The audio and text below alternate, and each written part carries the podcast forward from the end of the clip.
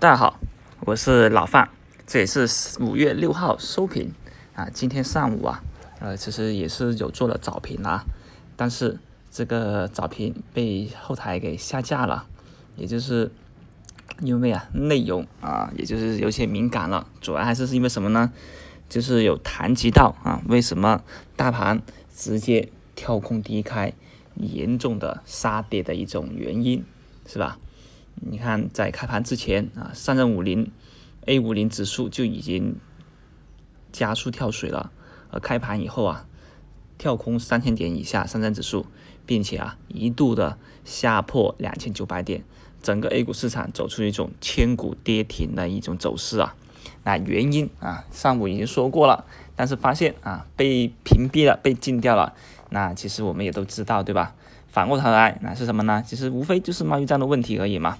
那贸易战啊，也算是一个过去啊一直在主导的整个大盘走势的一个重要原因。反反复复了，现在已经是第十次谈判了。那现在就传第十次谈判可能结果不是很好。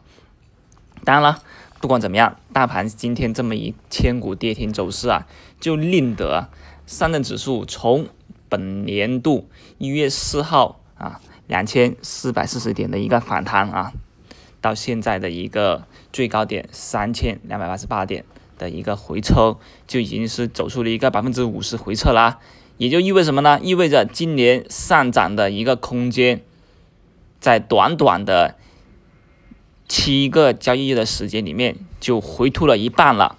那这就显示啊，上涨容易，下跌更容易，对吧？本来。好不容易的一个上涨，轻轻松松的就被几天的一个空头给击破，所有的多头的抵抗都没有用了，而这种苗头呢，也令得接下来的行情就出现了一些明显的一个变化了。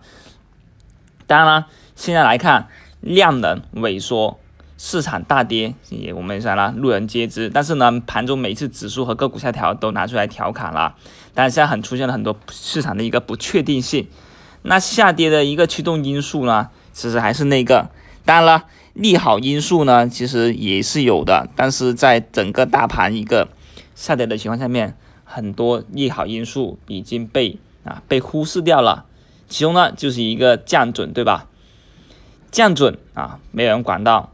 当然了，也是一个经历了三年的一个市场调整的新股民呐，都是没有在一五年啊股灾的时候经历过的吧。千股跌停啊！你看，创业板指数大跌百分之七以上，上一次也还是在股灾了，对吧？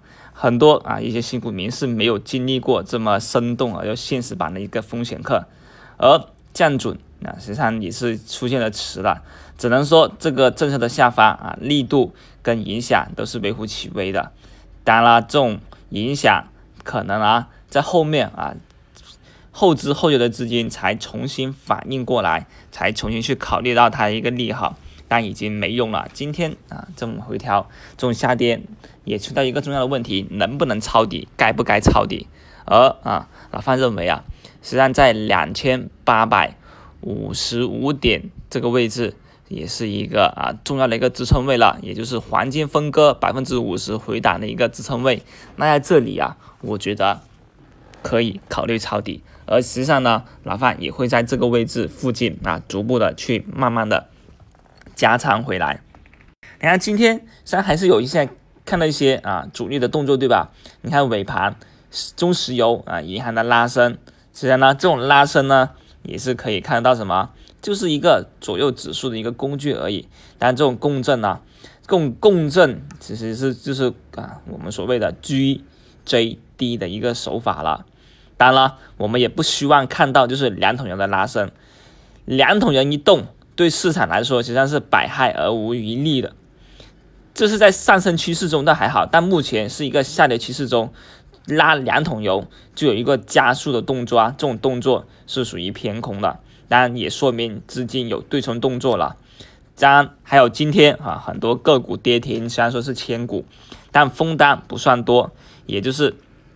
指数跟个股没有啊，没有一个明显的上反弹动作，那走势也是显示出啊资金在进场干活了，这是重要的。所以从盘面中看到资金的进场干活啊，加上跌停板那个封单在不断的抛减少，这就说明啊，至少本周大跌以后的一个强反弹还是有。所以呢，明天啊，明天如果敢再下杀，敢再回撤一下二八五零附近，那么啊，果断的去抢一个反弹啊。